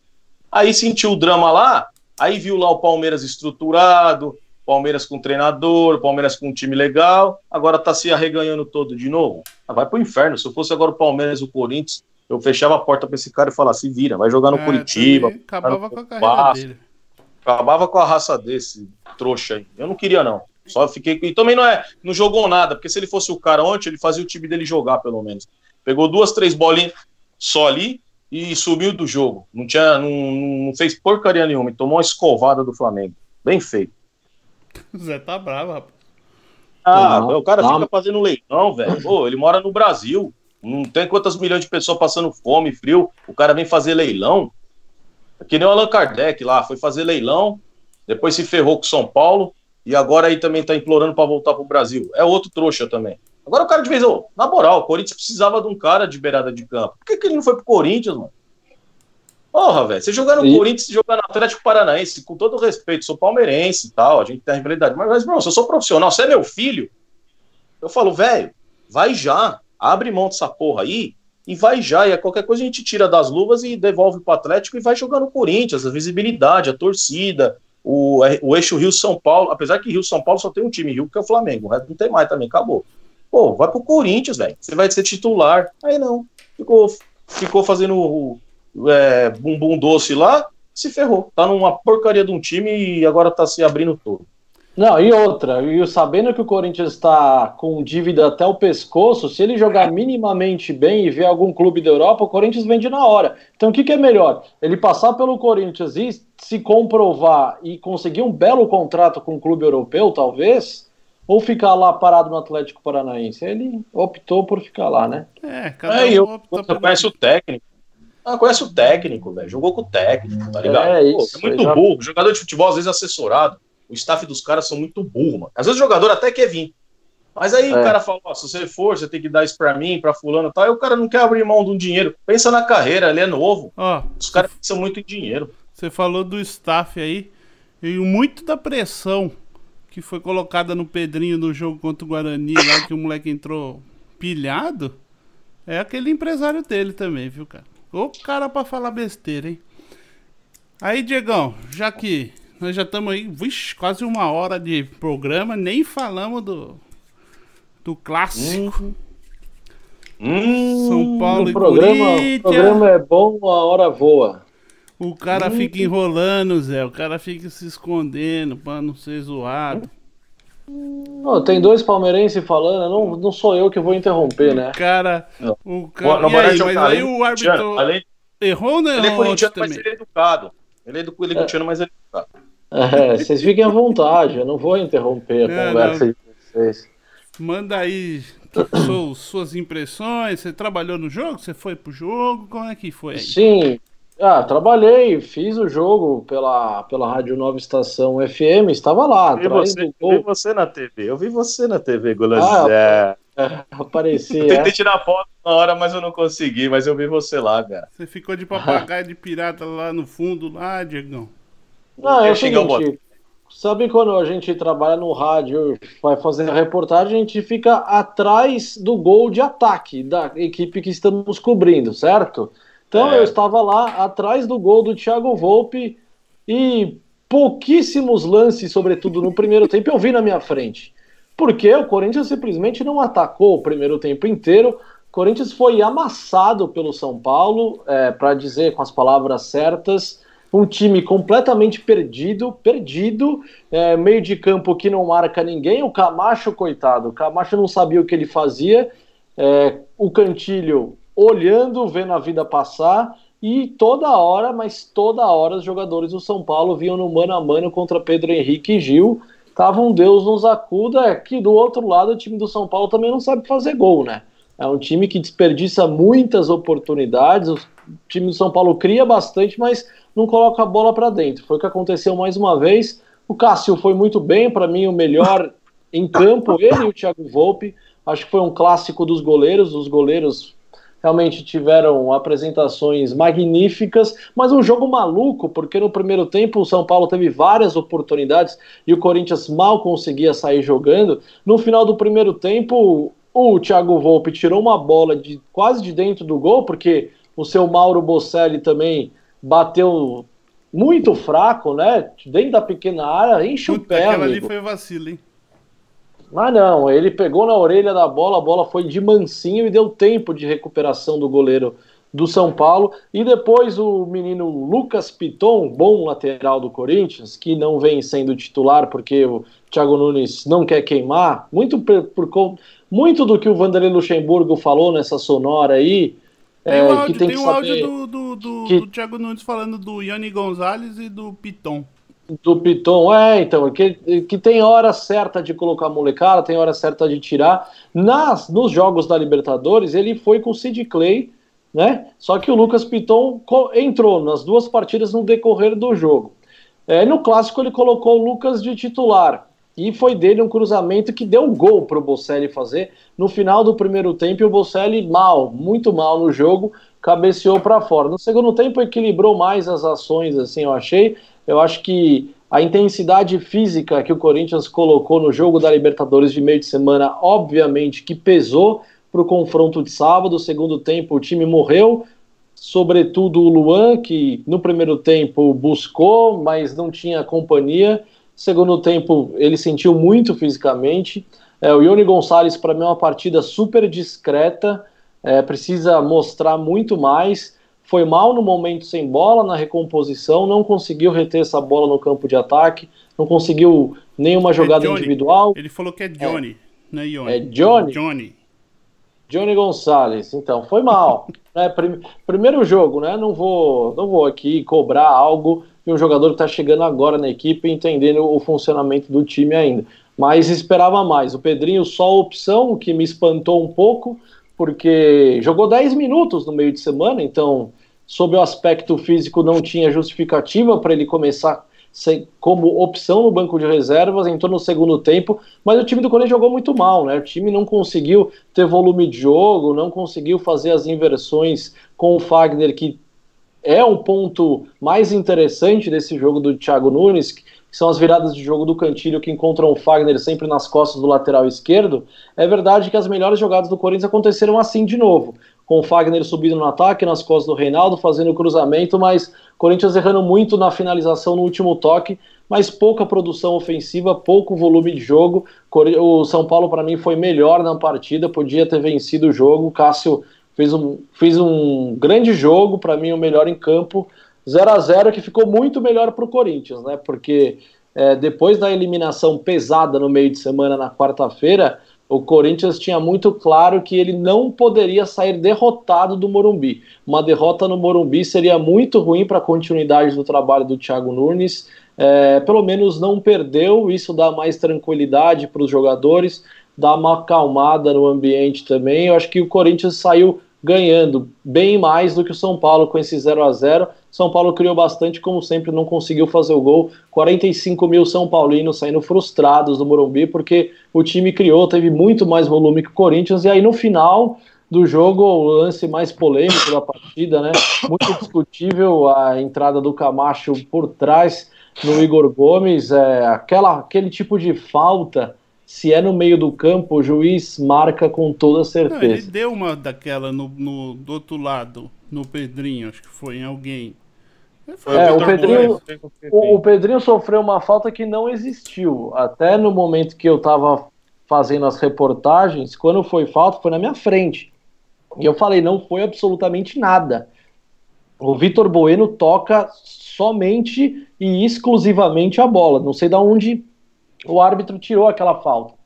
E aí, claro, parece que ele quer ajudar um lado e prejudicar o outro. Quando você dá uma falta inexistente ali próximo da linha da grande área, o Luan ia fazer o gol, não fosse a defesaça do Volpe, depois no lance seguinte ele não dá praticamente a mesma falta dentro da área, que seria pênalti para o São Paulo. A gente falou da arbitragem no, na Copa Libertadores, mas a arbitragem também desse jogo no clássico aí foi qualquer nota, né? Horrorosa, um árbitro pequeno para um jogo gigante, é, não tem peito para para conduzir um jogo dessa envergadura de Corinthians e São Paulo. A arbitragem muito mal, o Corinthians escapou de ter saído derrotado, uma partida muito ruim, muito ruim mesmo. O time precisa melhorar demais para bater de frente com seus rivais da capital paulista. É isso aí, isso aí, isso aí. Ah, chega, né? Já, já disse já. Nada a declarar, a gente espera a evolução. Só vamos aí, tá esperar vendo, a evolução. Zé, tá vendo? O árbitro é, então, dos caras, o cara fica viu? na miúda. É, então, mas a gente tava falando agora da Libertadores, que o cara fez um gol numa falta que não existiu. O Luan podia ter feito também 1x0 pro Corinthians numa falta que não existiu. É então, a arbitragem, a arbitragem é, é uma porcaria, a arbitragem tá é mal preparada, a arbitragem não, tem que ser profissionalizada. A doutora, a, eu falo doutora porque ela se veste que nem médica, né? A doutora Ana Paula de Oliveira tá colocando árbitros inexperientes para apitar clássicos, jogos importantes colocou aquele. O São Paulo, na moral, o São Paulo foi prejudicado, não roubado, tá? Prejudicado, porque eu não, eu não falo roubado, porque é, é você provar que o cara roubou é complicado. Mas foi prejudicado roubado, contra o Santo André. É, contra o Santo André, no Horizontino e contra o Corinthians, tá? Na minha opinião, pênalti. A falta que ele deu pro Pedrinho, ele deveria ter dado do Camacho. Ele olhou pro relógio, viu que o jogo tava no final do, do pra terminar, e não teve coragem de marcar o pênalti. O Camacho vai lá, é, escora o braço direito e depois levanta assim os dois braços, querendo dizer que não fez nada. Eu, no curso de arbitragem, é, até o próprio árbitro, que era o. Como chamava aquele árbitro lá? Não era o Salvo, era o outro. Kleber Wellington Abadi, ele falava assim na palestra: o jogador levantou a mão, pode marcar a falta que foi. Pode marcar a falta que foi. 99,9. Então, assim, o Corinthians podia ter vencido o jogo com um lance que não foi falta. O São Paulo poderia ter vencido o jogo com pênalti, que na minha opinião foi, mas que muita gente ia questionar. O Cássio foi maravilhoso. Uma, uma, uma, defesa cara a cara com o Alexandre Pato, que na minha opinião foi mais gol perdido do que mérito do Cássio, porque ali você é, não pode perder esse. Pode perder. Sim. Pato não pode. Pato não pode. O Joãozinho, um menino é. da base, até tudo bem, porque o Cássio é monstrão ali, que é grande, cresceu, mas o Pato tem experiência, jogou, jogou fora. O Pato não poderia perdeu um gol. Queria ver se ele tivesse de cara a cara com o Firmino, com o Salah, com o Cristiano Ronaldo. Se, se, é, é, não, ele não pegaria aquela porra lá. Mas o Pato não. também não pode perder. Então esse jogo era para ter sido, na minha opinião, 3 a 2 pro São Paulo. O Bruno Alves bateu uma na gaveta que o é. Cássio fez uma, uma defesa que ele tirou o pé do chão para defender, porque na falta do Guarani do Paraguai ele não tira o pé do chão. Então, o, o Corinthians teve o, o lance da falta e do Bocelli, e também vou te falar, velho, na moral, a cabeçada que o Bocelli perdeu sem ninguém. É, no fim do primeiro tempo. O, o, cara, não pode. Um cruzamento é. perfeito. Ele me cabeceou lá por cima do gol. Nem no gol foi. Então, um 3 a 2 São Paulo, até um 2 a 2 eu acho que esse clássico 0 a 0 não foi o no placar não representou o que foi o jogo. Eu achei, eu achei que 3 a 2 pro São Paulo, 2 a 2, enfim, o jogo poderia caminhar para esse, esse placar. Acho que o São Paulo jogou melhor de novo, mas o São Paulo é aquele time, né? Joga como nunca e não ganha como sempre. Joga pra caramba contra todo mundo. E outra coisa, São Paulo não chegou ainda num. É, não, não decidiu. Isso eu falo que o Corinthians conseguiu até. Teve um pouco de sorte. São Paulo não consegue definir quem que é o jogador da última bola. Isso está prejudicando o time deles. Isso já é coisa que o Palmeiras e o Corinthians têm. O Palmeiras e o Corinthians já têm esse cara da última bola, esse cara do último passe. Pode ver que o Bocelli é sempre o cara do rebote, é sempre o cara do cabeceio, é sempre o cara da finalização. E, e o São Paulo não. O São Paulo fica muito no tic-tac ali e não consegue fazer o gol. Mas o Corinthians não, não jogou mal. Jogou aberto. Foram dois times que jogaram aberto, mas, mas é que o Bonetti falou: a derrota para o Corinthians ia ser complicado porque veio de uma eliminação. Mas como não perdeu fora de casa, torcida única, é, a torcida ainda encarou como um ponto positivo. Agora, o, o seu treinador, Bonetti, na moral, é. tá perdendo a linha, tá perdendo a mão, porque ele deixar o, o, o, menino Piton ser banco do X, eu falo X de Clay, porque parece um, um hambúrguer, né, mano? Ô, oh, você reserva do Sid Clay que não tá jogando nada.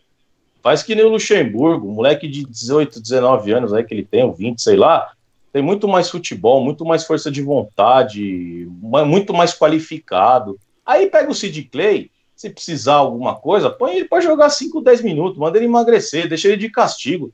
E outra coisa, a imprensa, a imprensa perguntou para o Piton o que, que, ele achava de ser banco do Sid Clay, que não vinha atuando bem. Então, esse tipo de pergunta que eu gosto.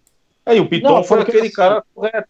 Foi correto, não, porque... ele falou, olha, opção do treinador, a gente respeita, mas eu trabalho muito forte, vocês podem ver no dia a dia, eu trabalho muito forte para buscar o meu espaço. Mas o Sid Clay não deixa de ser um bom jogador, tá no plantel para nos ajudar, mas se o professor optar para me escalar como titular ou entrar durante a partida, eu estou preparado. Então, quer dizer, o moleque sente que, que é o momento dele. Só o Thiago Nunes não sente?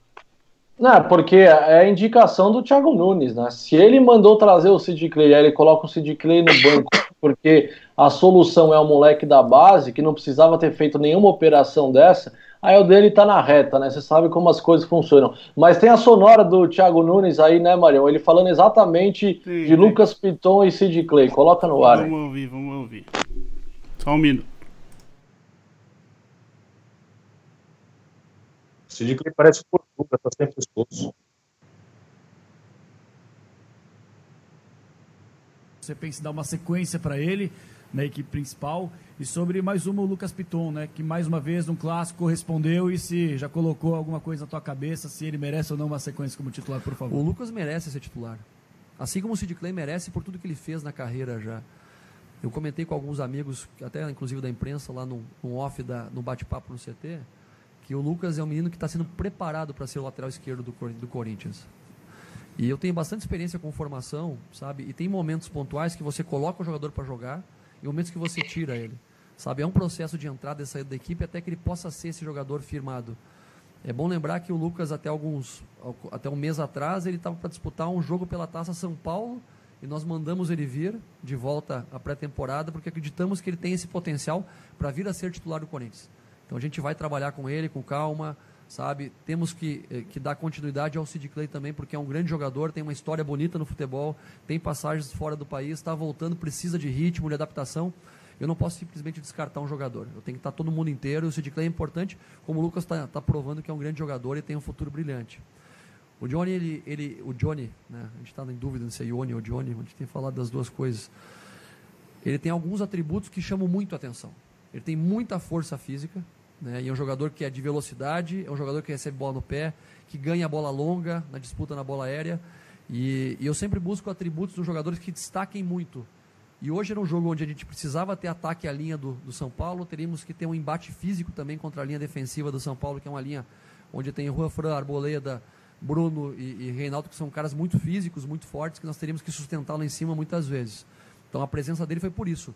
Tanto por sustentar essa bola, por ter velocidade de ataque, e ele, mesmo com pouco tempo de treinamento, sustentou aí praticamente mais que a metade do jogo. Então, é um jogador que tem sim a ideia que, que se continue na equipe principal, vai disputar posição com os demais, né? E vamos torcer que ele continue nesse processo ascendente que, como ele estreou hoje.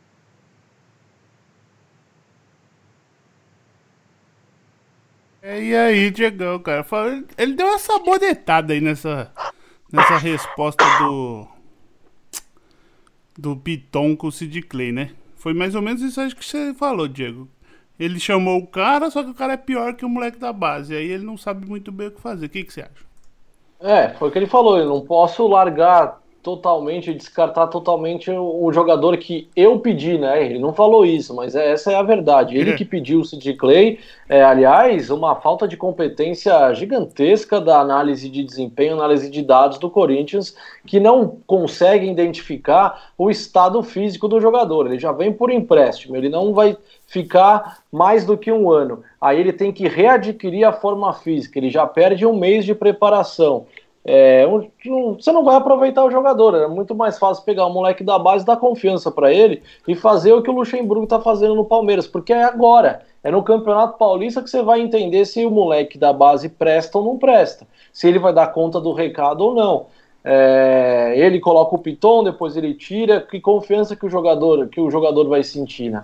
E eu concordo no que ele fala que às vezes é, é, é hora de colocar, depois tem hora de tirar para não queimar etapas, né? Que a diretoria do Corinthians afirma é que tem que ter tem tomado cuidado com esses jovens agora para não acontecer o que aconteceu com o Léo Santos, por exemplo. Léo Santos tem muita qualidade, zagueiro revelado pela base do Corinthians, teve um erro capital na final da Copa do Brasil contra o Cruzeiro, e aí foi queimado. E aí não teve mais oportunidades, a torcida já não queria mais ele no time. E isso é perigoso, porque você pode jogar fora um grande talento.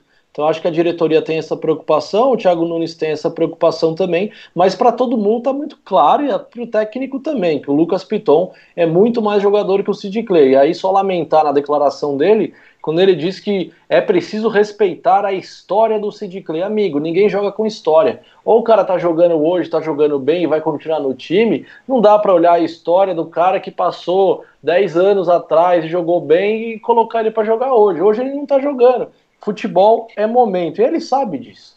Só que o grande problema é que é pedido dele. Então vai ficar muito feio para ele descartar o Sid Clay logo de cara e deixar o Lucas Piton como titular. Então ele vai revezar bastante esses dois, mas está muito claro que o Lucas Piton é, é muito mais jogador que o Sid Clay. Acho... E outra, é molecada da base quer, né? Ele precisa sim, mostrar. Sim. Precisa mostrar. Esses caras mais consagrados, já 30 anos de idade, já encheu o bolso de dinheiro, eles não querem mais nada. Mas eu acho que ele deu uma fraca. Porque ele podia usar a desculpa que o cara não está em forma e manda ele lá, vai treinar, sei lá, fica na sala. Bom, da é, minha parte. Ele, precisa, ele, ele, diz que ritmo de jogo ele vai adquirir jogando, então ele vai colocar o cara para jogar, né? É, eu acho que esse tipo de declaração ele começa a perder um pouco o vestiário no sentido de que esse negócio de ah, vou jogar porque eu tenho nome, porque eu tenho história, porque eu não sei o que. É. Começa... Aí vem o empresário, é que, é que a gente vai voltar aquele assunto do empresário, do assessor, vai falar assim, porra, o cara ele prefere você, mas não coloca você porque o outro tem história e tal. Então aí acaba vindo um outro clube fazendo uma proposta para esse menino e ele sai fora. E vai acontecer, o Sid Clay vai acontecer que nem o Danilo Avelar. Jogou mal, mal, mal, mal, fez um gol contra o Palmeiras, foi campeão Compraram lá. O cara. Compraram o cara e agora o cara tá machucado e vai ser usado como zagueiro e olhe lá. Então, é. se eu fosse o Thiago Nunes, para ganhar o vestiário, para ganhar todo mundo, já que ele é parça do Sid Clay, ele chegava no Sid Clay e falava: Sid Clay é o seguinte, vai jogar o um menino, você vai se preparar, e quando, a, quando o caldo engrossar, é você que vai entrar. Posso confiar em você? Ô, professor, pode confiar, ó, vou te jogar, vou, vou deixar você jogar 15, 20, 25 minutos e já combino com o Piton, tá bom? Chega lá no Piton, Piton, é seguinte, você vai ser meu lateral, faz o arroz com feijão, faz seu nome, o Sid Clay vai se preparar fisicamente, se o bicho pegar, o caldo entornar, eu chamo ele. Firmeza? Firmeza. Pronto, faz internamente isso daí. Chega lá e coloca o pitão. Os caras, ah, mas você queimou o Sid Clay. Não, não. O Sid Clay é o meu lateral. Ele já sabe disso. Só que ele foi se preparar fisicamente. Tá entrando aos poucos para voltar no ritmo, porque na Ucrânia é complicado, o ritmo de jogo é, é, é diferente, que nem o Ramires. Então, aí ele ganha os caras. Aí ele vem falar que o cara tem que jogar por causa do nome. É a mesma coisa. É. O Dudu o Dudu não acerta um passe 10 jogos, não faz um gol, não dá assistência faz 20 partidas. O Verão vai lá e marca 10 gols. Ele fala pro Dudu, ah, o Dudu tem que jogar porque tem nome. Então, então é isso que eu acho que o Luxemburgo tem de diferente. Ele vai meter o Verão vai falar, ó, pro Dudu, Dudu dá uma segurada, a imprensa inteira tá em cima de você, tá te cobrando até lateral que você bate errado, os caras tá pegando no seu pé. Você vai quebrar um galho para mim 40 minutos, meio tempo, tudo bem? Você entra aos poucos, a gente fala que você lesionou, caramba. É malandro. Luxemburgo é malandro, é o Thiago Nunes devia fazer. Mete uma contusão no Sid Clay, manda ele treinar, manda ele emagrecer. E deixa o Piton falar, velho, você vai ser meu lateral. Porque o jogador gosta de dormir sabendo que ele vai jogar amanhã. É, não gosta de lá, não gosta de chegar no dia do jogo, sai a relação, aí o Piton, puta, você titular, fez uma boa partida, a imprensa inteira, aí torcida, o Twitter pedindo Lucas Piton, chega lá, tá na relação Sid Clay. A moleque dá uma murchada. Todo isso é, isso é do ser humano. Então ele, o, o Thiago Nunes, por ser um cara formador de base, ele não sabe disso. Ele foi buscar o moleque para quebrar um galho dele. Aí o moleque foi bem, deu uma assistência, fez um gol, fez uma partida boa, acima do titular, que nunca é titular porque o cara tem uma história, porque ele é amiguinho do treinador. Ah, eu acho isso aí o fim da linha, mano. É só o que eu acho. Mas não assim, é, falando mal do cara, mas da conduta que ele tá tendo, porque eu não conheço ele pessoalmente. Então, mas eu acho que ele devia se comportar dessa maneira. Aí que você conquista a rapaziada. É isso aí, não, concordo 100% com você. Até porque no 100%. próprio jogo da Libertadores lá, o lateral do Guarani lá deitou no tal do Sid Clay lá. Pois é, e o lateral do Guarani não joga nem na minha rua, aqui no time do meu prédio. Aí foi deitar no Sid Clay porque o Sid Clay não tá preparado, gente. Foi melhorar quando ser... entrou esse moleque aí. É, agora, se o Sid Clay tá preparado, tá fisicamente bem, tecnicamente bem, tudo bem, acho que vale ali revezar ou apostar no cara. Mas o cara veio acima do peso tal. Você viu o Diego Souza? Tá magrinho no Grêmio, velho. E tá jogando lá e tá jogando bem, jogou bem o Grenal. Acho que o Thiago Nunes, por ter afinidade com o jogador, qual que é o problema dele ter um papo com o cara e o cara também ser amigo dele e entender o momento do, do Piton, que é muito bom. E outra coisa, esse menino pode render grana pro Corinthians. Então o Corinthians também tinha que pôr esse menino para jogar, que alguém pode vir querer comprá-lo. Lateral é difícil, você achar lateral bom no Brasil. Aí quando aparece, é, o cara vai falar, porra, vou comprar um lateral bom que é, que é reserva do Sid Clay. O cara é. não compra. É, o cara não compra. É lamentável. É isso aí. Lamentável. Bom, é isso aí, né, amigo? Tem jogo no meio da semana, o Verdão joga quinta-feira contra o Guarani, nove e meia da noite. No Allianz é, no Allianz Parque, com a graminha boa. grama, o Everton hoje deu uma declaração na ESPN que o gramado é muito parecido com o gramado normal. Eles estão se adaptando, foi uma tecnologia muito bacana. É, o Palmeiras fez o negócio certo e o Palmeiras joga contra o Guarani, que está no grupo do Corinthians, inclusive, né? Então o corintiano tem que torcer para o Palmeiras ganhar do Guarani aí, para não ficar fora das quartas de finais do Campeonato Paulista. Então dá uma chupada aí, Bonete, torce para a gente mesmo, eu tô ligado. E tamo junto, né? Tamo junto quando vocês precisarem de alguém para bater papo, falar de futebol. É, a gente tá sempre à disposição aí. E valeu pelo convite. Vamos ganhar mais uma, né, Marião? Contra o Guarani. Vamos embora. E ultrapassar o Santo André, que esse Santo André tá enjoado, hein, mano? Puta. Ah, esses, também esses outros grupos é tudo fraco. Se pegasse nós, já ganhava, mas. Não é, joga. É, mas aí Imagine você jogar lá com o Santo André na casa dos caras, o gramado ruim, vai pegar aquela chuva, de repente dá aquele 0 a 0 nos pênaltis, o Verdão dá aquela rateada, entendeu? A gente não pode dar sopa pro azar. Não, eu também acho, jogar... mas a gente não depende é. da gente para passar os caras, depende não, dos não, outros depende times. desses trouxas aí para ganhar do Santo André, né? O São Paulo que perde, então fica dependendo desses times pequenos aí, desses times porcaria que não ganha de ninguém, nós estamos lascados, né? Mas temos que fazer a nossa parte amanhã. Exatamente. Amanhã não, quinta-feira, ganhar do Guarani e por, ficar lá por É, outra coisa, o Palmeiras vai jogar na sexta-feira e pode, o palmeirense pode curtir o carnaval à vontade, porque depois só joga, só volta a jogar no, no sábado, né? Dia 29 com, com o Santos. Então o Palmeiras não joga no carnaval. Certo. Melhor ainda. E aí, Diegão, Corinthians? Corinthians, próximo compromisso agora é Campeonato Paulista até o mês de abril, né? Fora da Libertadores, só tem três competições até o final do ano. Sabe que o futebol brasileiro é pautado na plataforma do fracasso. Quanto mais campeonatos você é eliminado, melhor fica o seu calendário. Você consegue, é, pelo menos, preservar fisicamente seus atletas. Esse é o calendário do futebol brasileiro. Então, o Corinthians só tem Campeonato Paulista até o mês de abril, depois vai entrar a Copa do Brasil. Próximo compromisso sábado em Diadema, 3 horas da tarde, contra o Água Santa. Então é, é, precisa dar uma. Esse é o jogo que você precisa dar uma resposta, porque né, não ter uma boa produção contra o Água Santa realmente vai ser muito preocupante. Torcida é, do lá Corinthians. É tiro, porrada e bomba, hein? Lá é tiro, é... porrada e bomba, a torcida do Corinthians está apreensiva, viu? Precisa, o time precisa dar uma resposta, porque esses últimos dois. Não perdeu dessa porra de Água Santa uma não, vez? Não. Ele tomou quatro, né, velho? As coisas que só o Palmeiras consegue fazer. É, toma seis do Mirassol, toma quatro é. do Água Santa. É, Mas é isso aí, pessoal. Valeu aí, Zé, pela Valeu. presença. Valeu, Diegão. Valeu. Valeu, galera. Tá. Hoje aí Boa tivemos alguns probleminhas técnicos, mas é isso aí. Segue no Instagram, Facebook e Twitter e por mim, então, dos meus recados é só. Deixo para vocês aí. Um abraço aí, Bonete, tamo junto. Valeu, Marião, valeu, torcida do Verdão. Publica lá a nossa, nosso, nos nossos canais lá do, do Derbycast, sempre acompanha, sempre dou uma curtida lá nas postagens. E vamos que vamos. Essa semana aí promete carnaval, tem Palmeiras, depois tem o Corinthians. E vamos embora que agora, né, Marião, tem que, tem que ganhar tudo, né, mano?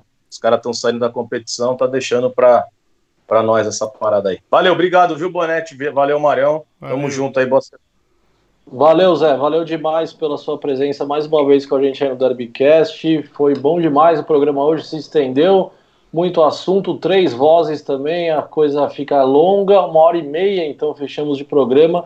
É isso, Marião, valeu demais. Vamos nos falando aí na semana, porque segunda-feira o Derbycast estará de volta às 8 horas da noite aqui ao vivo no YouTube. Direto É ele. É. Bom carnaval a todos. Hein? Ah.